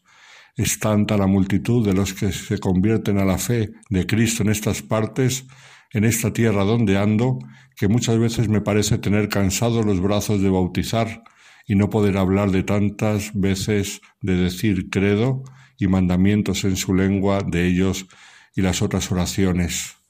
Francisco Javier, que hizo una gran labor de lo que nosotros hoy conocemos como inculturación, porque aprendió aquellas lenguas, aprendió japonés, incluso escribió algún tratado de evangelización en japonés, y la gran ilusión era haber podido entrar en China. Pero antes de entrar en China, cayó enfermo, enfermo y cansado. De hecho, poco antes de morir, escribió, Hace mucho tiempo que no tenía tan pocas ganas de vivir como ahora.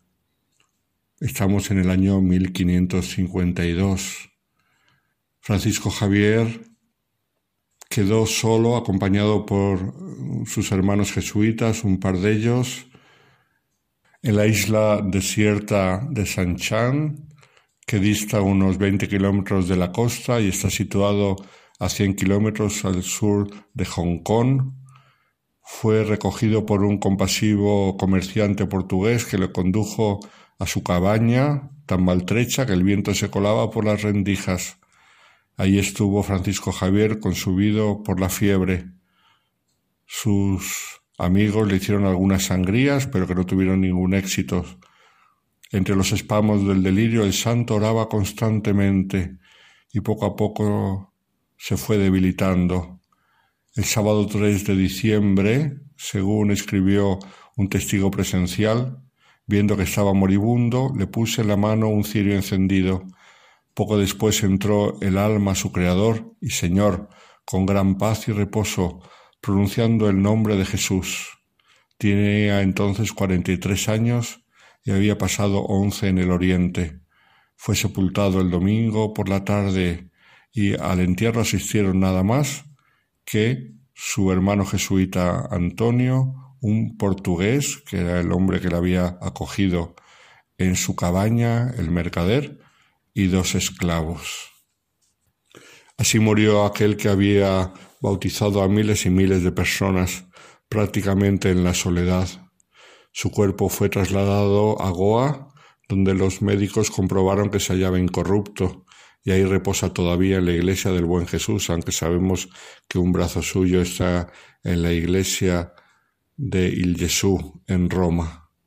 Francisco Javier fue canonizado, como sabemos, en 1622, ya lo hemos dicho antes, y su nombre y su memoria todavía están vivos, no solamente entre los millares y millares de misioneros que en el mundo entero lo invocan, sino para todos los que en la Iglesia le recordamos y le pedimos que nos dé impulso apostólico y misionero para la labor que realizamos cada día.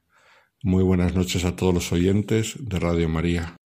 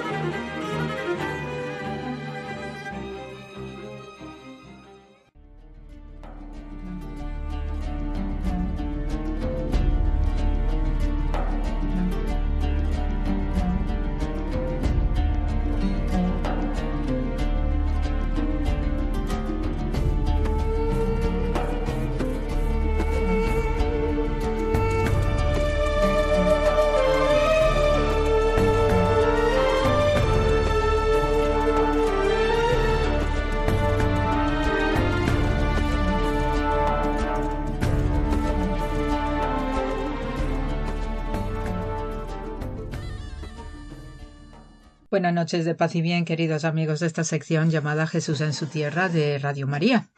Y bien, esta semana pues tenemos eh, dentro de nuestras maravillosas lecturas eh, bíblicas y del Evangelio, eh, me llama especialmente la atención el episodio del Sermón de la Montaña, ¿no? En la Galilea, donde Jesús se sentó en él y se nos dice, según el Evangelio de San Mateo, que acudió a él mucha gente llevando tullidos, ciegos, lisiados, sordomudos y muchos otros. Los ponían a sus pies y él los curaba. La gente se admiraba al ver hablar a los mudos sanos y a los lisiados, andar a los tullidos y con vista a los ciegos, y daban gloria al Dios de Israel.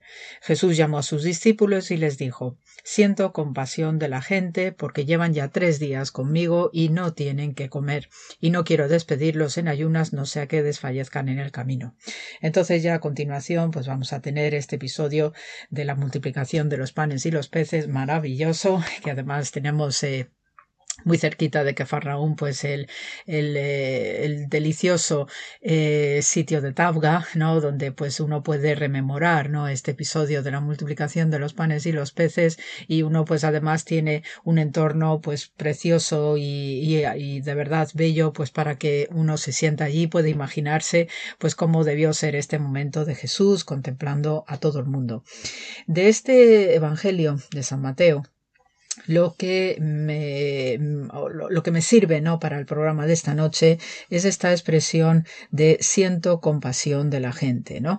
Y esto además viene conectado con la forma que tiene Jesús de contemplar a todo el mundo. Eh, el sentido de mm, sentir compasión eh, está estrechamente ligado con la vista. Eh, en este pasaje del Evangelio de Mateo, pues vemos también en clave puramente hebrea, puramente judía, pues una serie de, de, comportamientos de misericordia y de piedad, donde tenemos un abanico pues muy amplio, como acabo de utilizar en estas dos palabras, ¿no? Misericordia, piedad. Eh, también eh, nosotros cuando estamos relacionándonos con el resto de las personas, con nuestro entorno, nuestro ambiente, pues hablamos también de empatía, de simpatía, ¿no? Hay una serie, ¿no? de palabras que identifican pues estos sentimientos de bondad hacia el prójimo, pero en clave judía la compasión es más que especial. No quiere decir que las otras tampoco lo sean, no lo sean. ¿eh? Entonces, eh, desde el punto de vista hebreo, tenemos la palabra rahmana o rahum, que es de las maneras con las que se identifica especialmente la compasión de Dios, pero también es la manera en que nosotros nos eh, comportamos y actuamos sin tener en cuenta cuál es ese prójimo, ni su origen, ni su procedencia, ni religión, ni color de la piel, nada, nada de nada, que incluso la compasión incluye a los animales, a todas las criaturas de la creación porque eh, en primer lugar pues Dios es el primero que tiene compasión en mayúsculas y desde la compasión fue creando el mundo. Entonces a partir de allí con esta premisa pues tenemos eh, expresiones eh, como acabo de comentaros no este Rahum o Rahmana que técnicamente se refiere desde el plano visceral de nuestros cuerpos se refiere a la zona del vientre. Y entonces esta expresión de compasión relacionada con las vísceras pues las encontramos en, expresiones tan populares como cuando queremos decir no tienes entrañas, ¿no? En el sentido de que no tienes compasión. A veces eh, eh, estos aforismos populares pues nos ayuda también a tener estos orígenes, ¿no? Eh, del otro lado del Mediterráneo para entender desde el punto de vista visceral este tipo de sentimientos. Que por qué está asociado pues a la zona ventral, porque el vientre en este caso se refiere a donde las mujeres suelen tener los embarazos y entonces a partir de este embarazo ventral pues se asocia directamente a estos sentimientos de compasión. Y por ello, pues Dios es el que tiene la compasión, como os acabo de decir en mayúsculas, porque eh, actúa como el Padre no eh, compasivo, misericordioso, que tiene piedad, pero es este aspecto de la compasión lo que se destaca en él, porque si eh, para los judíos cuando hablamos de otro tipo de misericordias, que es que no quiere decir que sean de rango inferior, sino que vienen motivada por situaciones concretas. Es decir, que cuando hablamos de empatía, por ejemplo, pues podemos empatizar con otros porque compartimos una experiencia común que nos hace a nosotros también identificar lo que está sufriendo la otra persona y por ello podemos ayudarle. Este es un ejemplo muy gráfico, ¿no? De lo que es la empatía. En cambio, la compasión no tiene en cuenta ningún aspecto, ningún dato objetivo más que la propia persona que se encuentra en un momento de duelo, de sufrimiento, y por ello Dios tiene diversos episodios, ¿no?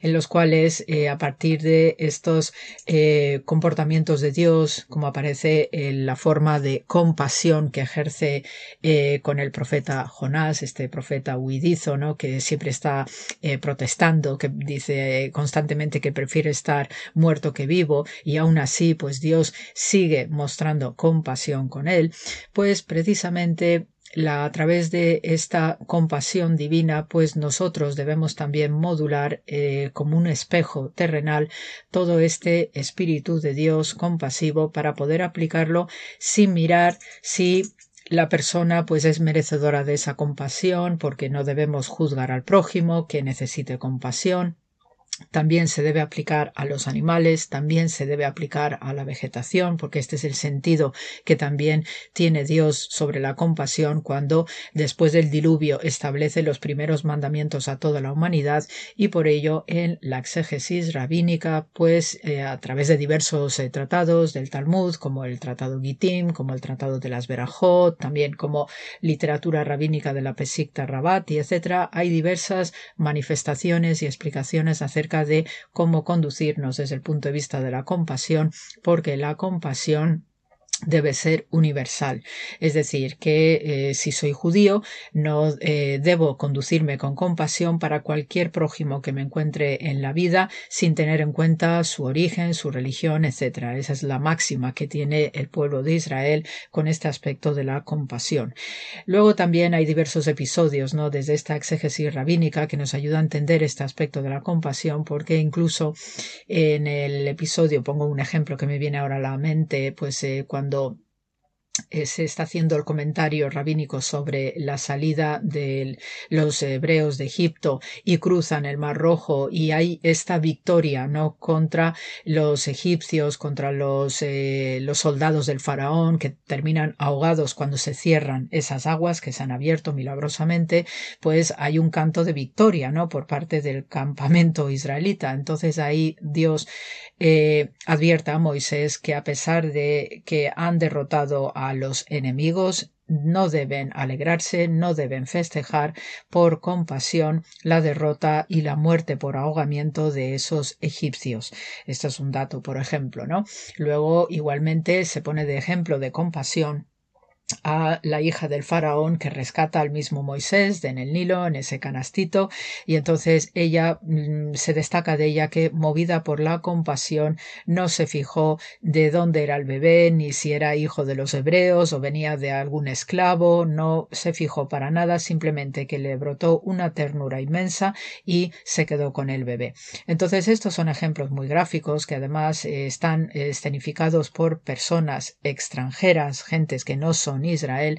Y entonces, este, eh, gracias a estas historias, pues lo que se quiere es representar, pues lo que es el sentimiento de la compasión, puesto que, al igual que Dios no solamente tiene compasión por Israel, sino que también tiene compasión hacia todos los pueblos, pues precisamente estas historias de extranjeros, de gente que no es Israel, que muestra estos niveles de compasión, pues ayuda a entender desde un punto de vista pedagógico y desde la pedagogía bíblica en particular, pues cómo debe ser este nivel de compasión.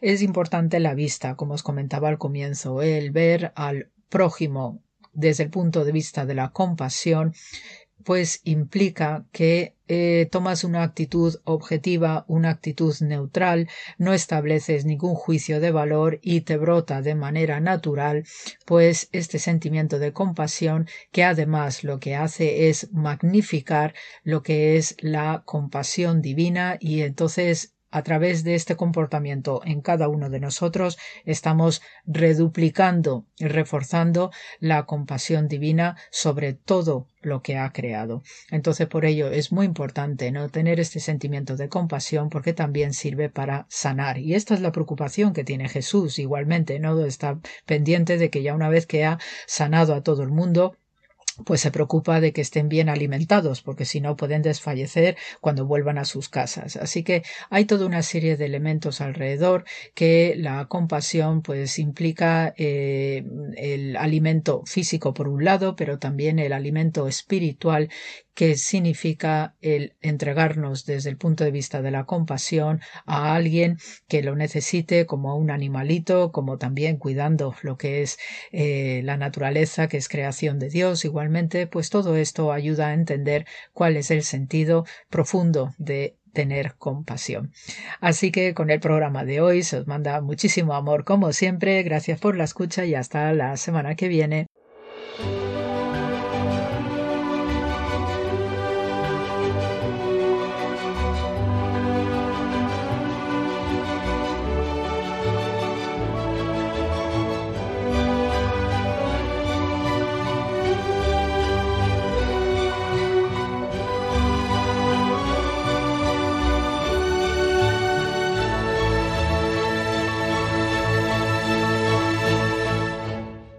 Hay mucha gente buena con Almudena Delgado.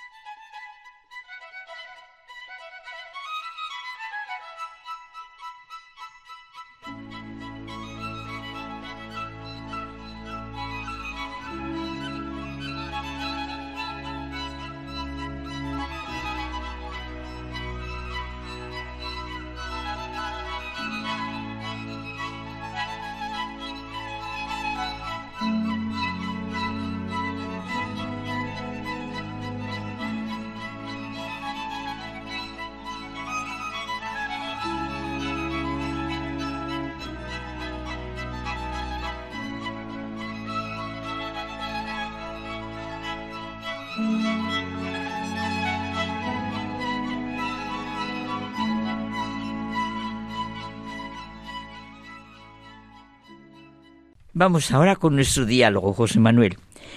Ante la fiesta de la Inmaculada Concepción, cada año, tú y yo sentimos la necesidad de tener nuestro diálogo centrado en ella, en esa mariología, entre comillas, que hemos comentado ya, ha escrito Dios y que solo puede ser escrita por Él.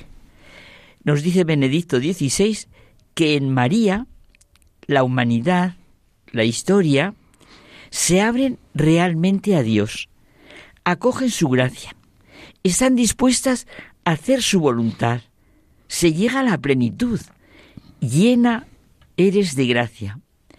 María es expresión genuina de la gracia. Ella representa el nuevo Israel, que las escrituras del Antiguo Testamento describen con el símbolo de la esposa. Y San Pablo retoma este lenguaje en la carta a los Efesios, donde habla del matrimonio y dice que Cristo amó a su iglesia. Él se entregó a sí mismo por ella para consagrarla, purificándola con el baño del agua y la palabra, y para presentarse a él mismo la iglesia toda gloriosa, sin mancha, ni arruga, ni nada semejante, sino santa e inmaculada. Y esta es María, la iglesia naciente. Claro, la iglesia experimenta eh, concretamente lo que es y debe ser al mirar a María. Ella es su espejo. María, iglesia naciente. Así se llama un libro que eh, escribió Ratzinger y un amigo tuyo, von Baltasar. Sí, los dos nos encantan porque tú y yo constantemente estamos con estos dos. Yo sí, me alimento de ellos la luz que promana de la figura de María nos ayuda también a comprender el verdadero sentido del pecado original. En María está plenamente viva y operante esa relación con Dios que el pecado rompe. En ella no existe oposición alguna entre Dios y su ser. Existe plena comunión, pleno acuerdo. Existe un sí recíproco de Dios a ella y de ella a Dios. María está libre del pecado porque es toda de Dios, totalmente expropiada para Él. Está llena de su gracia, de su amor. Bueno, en conclusión, la Inmaculada Concepción de María expresa la certeza de fe de que las promesas de Dios se han cumplido.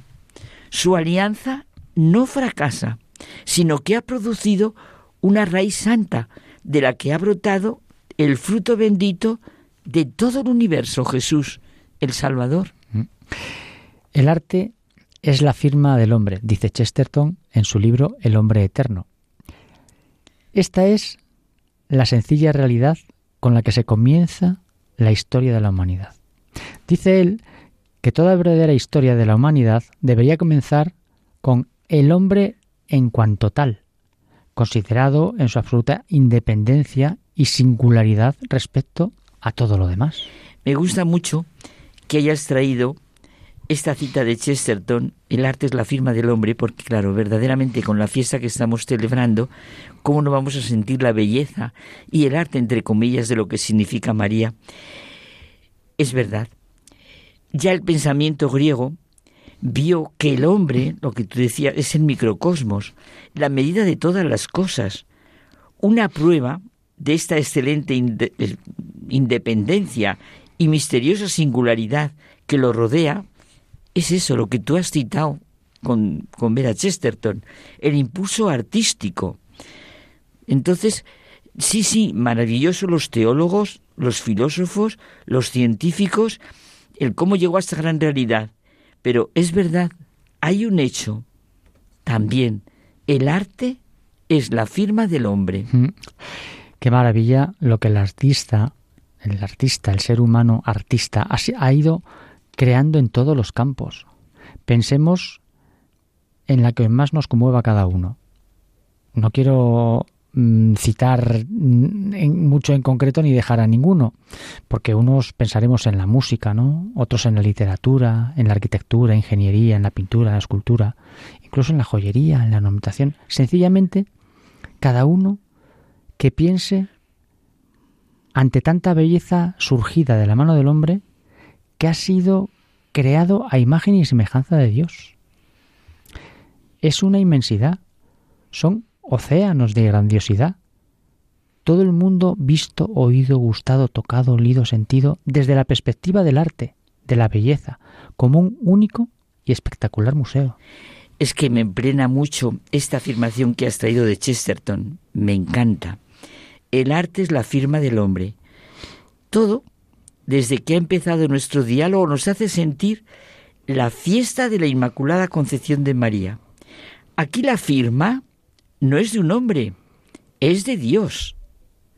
bien, la verdad, la belleza, el amor, el Creador. Pensamos evidentemente en Cristo y María, la Virgen María, la gran custodia de Cristo si el hombre ha sido capaz de hacer las custodias, a lo mejor pensamos en la de Toledo, ahora me viene esta, mm.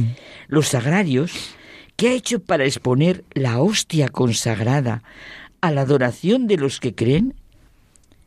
¿Qué custodia, qué sagrario ha hecho el Creador? Un Dios que crea la madre que le va a cobijar en su naturaleza humana. Realmente en lugar de críticas y pobres análisis, admiración, asombro, entusiasmo, júbilo ante lo que hizo en ella desde su inmaculada concepción para redimir la humanidad. Es que no hay nada en el mundo que viva y actúe con más intensidad que la pureza y la oración, suspendidas como una luz imposible entre el universo y Dios. Esto lo dice otro amigo tuyo, Telledad de Chardín. Pensemos qué es la pureza y qué es la oración. Me gusta muchísimo, claro, como tú y yo ya nos conocemos tanto, los dos autores que has traído para sentirlo, llámese Chesterton y ahora Taylor Chardin. Oye, y lo pensamos lo que tú has dicho en el marco de ese himno al universo de Taylor, en el que se recogen sus escritos que son un canto al universo, un canto del universo al Creador y a Cristo, en el que de manera necesaria, al aparecer Cristo, aparece María, su madre.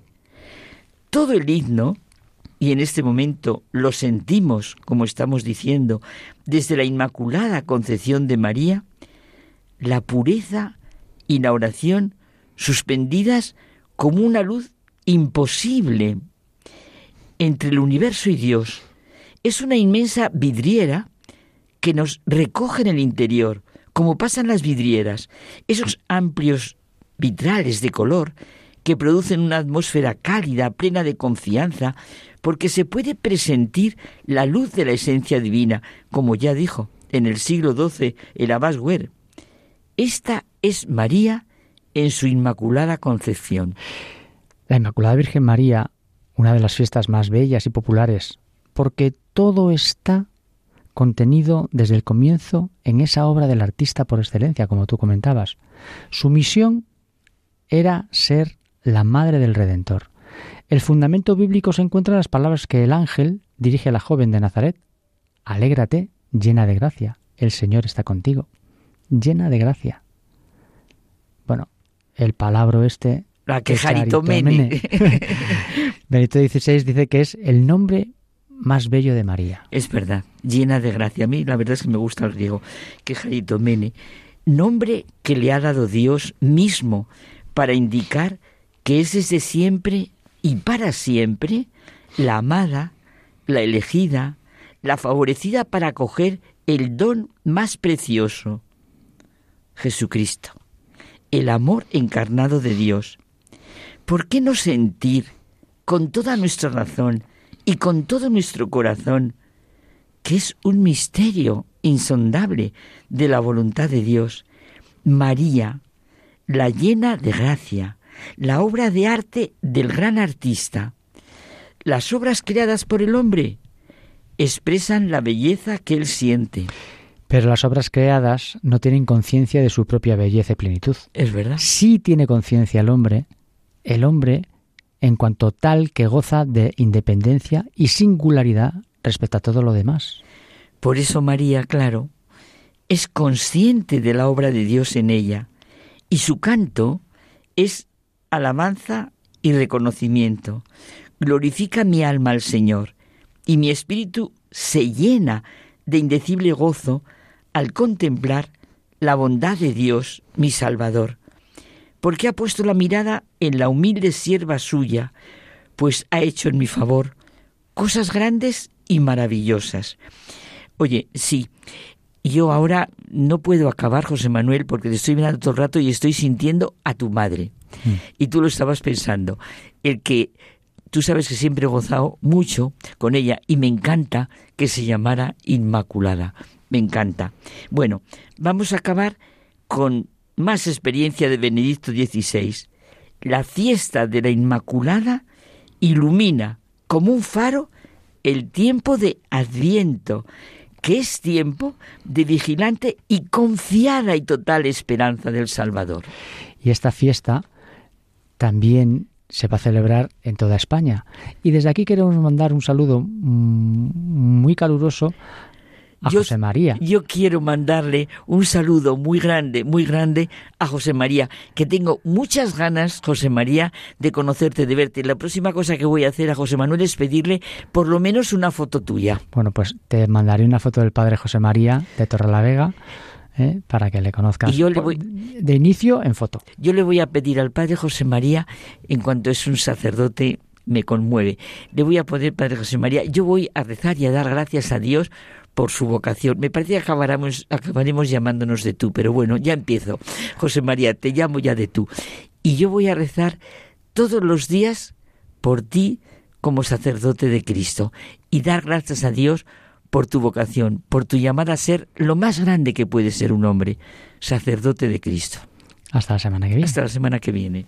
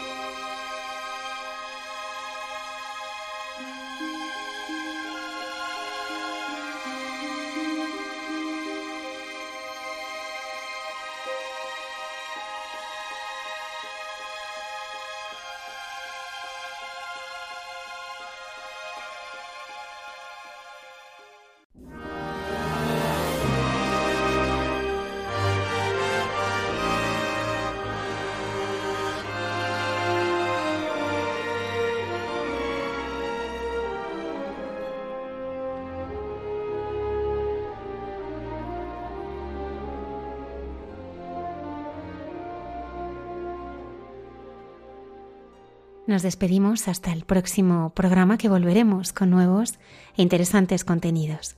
Muchas gracias por habernos acompañado.